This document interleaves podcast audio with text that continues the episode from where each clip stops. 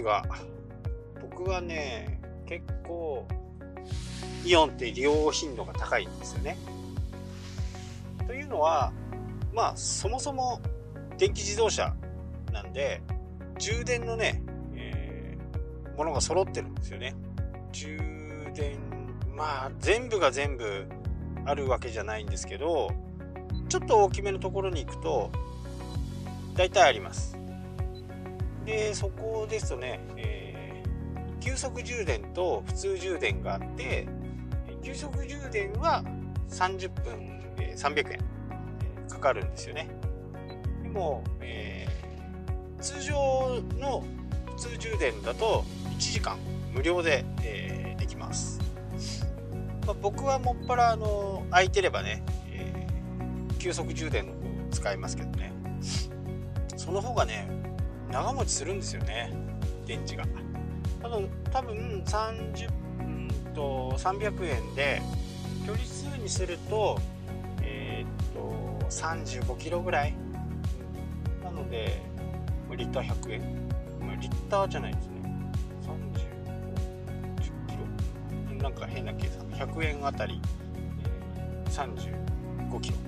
通常だとね今ガソリン札幌で14 143から5円ぐらい143から5円ぐらいでまあそれよりは走るってことですね。100, 100円あたりにすると、え、だいぶ走ると。まあこれがあるからこそ、え、イオンに来てね買い物をするっていうのが多いんですけどその何ていうのかな時間のなんか使い方どうせだったら充電しておきたいなっていうところ。通にこう買い物行ってね、えー、買い物をする、まあ、1時間でも30分でもするとその間車は黙って何もしないでいるわけですよね。その間充電できる。すごく良くないですかね。そうそういうところがねえいいなって時間のこう自分の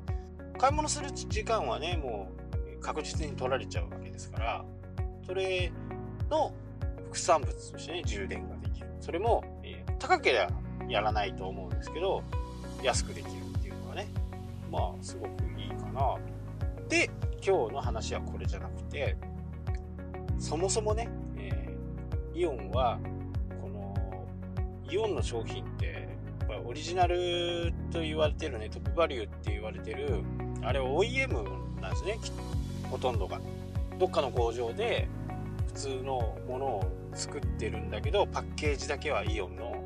トップバリュー、まあ、メーカーの事情もあるとは思うんですけど何かねちょっと違った違ったこうアクセントがあるのかもしれないんですけど普通に買うとね普通に買うと例えばね今日ねカップラーメンを買ってきたんですけどカップラーメンをね、まあ、5月にねあのキャンプ行くんで非常食としてね。いつも持ち歩いてるのがあのリファルっていうやつ。あのカップヌードルのこう麺がこう凝縮しているやつ。あれはこう持ち歩いてるんですよね。まあね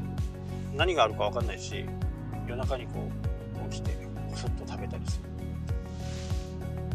であれにカップに入れてねこう食べるっていう形なんですけど。今回はちょっと長期になってリファルっていうやつもね売ってるところと売ってないところが多いんであんまりないんですよね。その山グッズが売ってるところにね大体置いてありますけど大きなとこ行くとね本当にもう普通のレギュラーかシーフードしかないみたいな。そんな感じなんでカップラーメン買おうと思って今ねえ出てきたところなんですけど今ねカップラーメンね60円ぐらい。まあどこのメーカーのかはわからないですけどノンフライでっていうとまあそこかなとか思うんですけどね。100円ぐらい違うわけですよ。それでメーカーいいのっていう。量にはね変えられないその大量のね日本全国にあるイオンの販売個数って言ったら言ったらもうすごい数だとは思うんですけどまあそれに負けちゃってね、えー、イオンで出したら100円違うわけですよ。5060円でも多分ね利益があるんでしょうねきっとね。いや本当に10円とかっていう利益の率じゃないと思うんですけど5円とか4円とかそんな感じじゃないかなとは思いますけどね。まあ量が量だから。それでもね60円はないですよね。でそういうものは、まあ、イオンの特徴でもあるね。トップバリューっていうイオン独自のメーカーですよみたいな感じになってますけどまああれはちょっと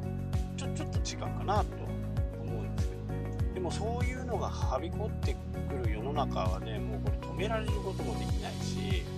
お客さんはやっぱり喜んであれこれどっかのあれ？これと同じじゃね？えみたいな感じだけど味同じだよね。だから、うん、その辺をねどう考えていくのがいいのかっていう。まあこれだけ日本はコンビニがあってまあ今24時間の問題にはなってますけど正直ね過疎地は24時間もう全然必要ないと思います。過疎地っていうかちょっと田舎。僕なんか釣り行くじゃないですか。で釣り行って地方に地方に行けば行くほどセイコーマートがいっぱいあるんですよ。だから都心部にもねもちろん、えー、ありますけどやっぱり何々町とかっていうところはねイオンもうセブンとかローソンとかはなくてもファミマだけはあると。ファミマじゃねえセイコーマートだけはある。セコマか。だからそういうところに行けばねもうその時間しか空いてないと思えば買いに行く人はねそれに合わせるわけですよね。で今回うちのねハンコ屋さんの方も時間短縮をしたり土曜日を第一財産休んでみたり。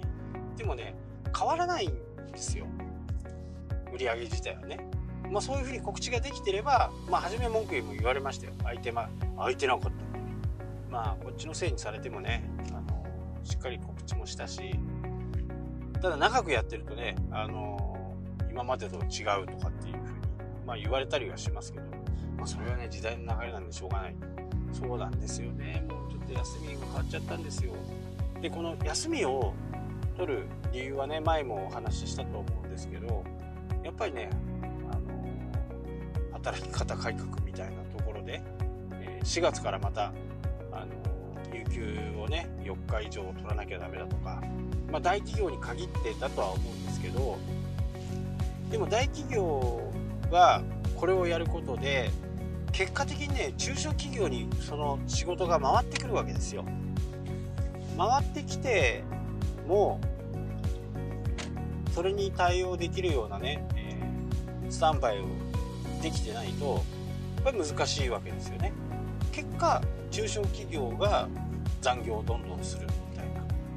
まあ、この辺はねやっぱりちょっと考えて、えー、政府もねもらいたいなとは思いますし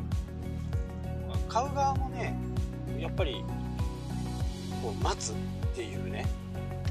ことをね覚えなきゃダメかなって思うんですよね。一定一旦決めたルールをやっぱ変えるっていうのはあまり良くない。でそのルールで乗っ取ってやって3ヶ月なり半年なりね1年なりで変えていくっていう風にしていかないとやっぱり良くないと思うし。でえこれをねソーシャルメディアでうまく活用してやってる人もいます。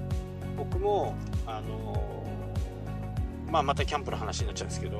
キャンプで使いたいこうちょっとしたヒーターがあるんですよね。ガスボンベにつけて周りが暖かくなるで